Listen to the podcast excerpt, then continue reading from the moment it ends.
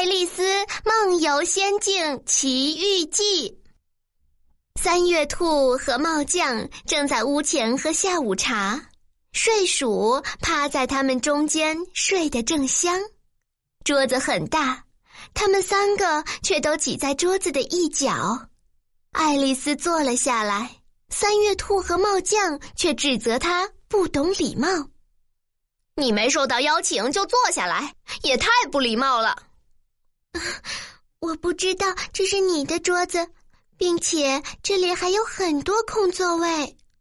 不知道就别乱说。爱丽丝很生气，愤愤地站起来准备离开。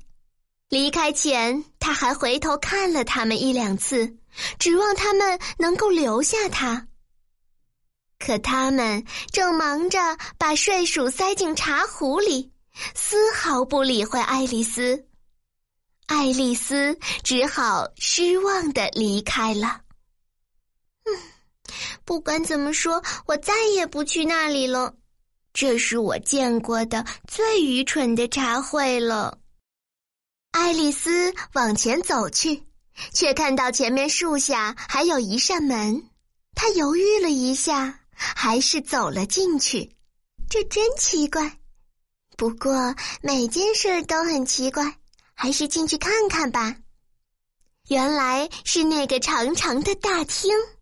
这下爱丽丝可拿到钥匙了。她打开那扇小门，轻轻咬一口蘑菇，把自己缩小。她终于来到这美丽的花园。